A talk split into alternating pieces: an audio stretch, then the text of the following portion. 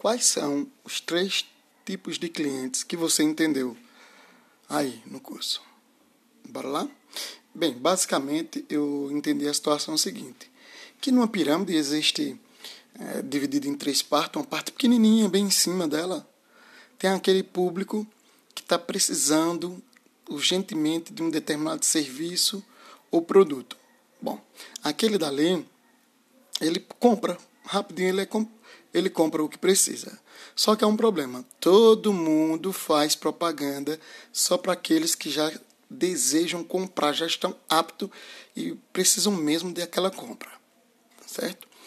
E já vai procurar alguma coisa certa. O camarada já sai para comprar certinho.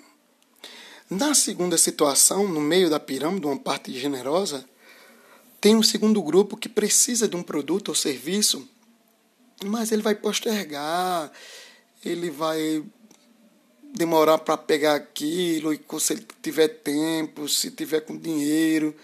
Ele sabe que precisa, mas se ele puder procrastinar o máximo possível, ele vai fazer.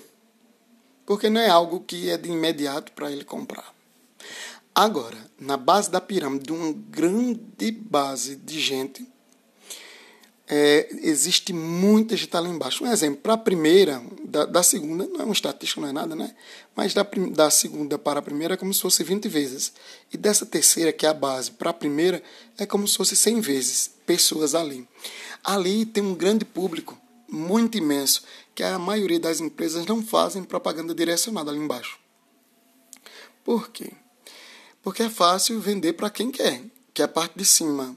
Ou também é fácil vender para quem quer, precisa, mas não está com urgência de comprar.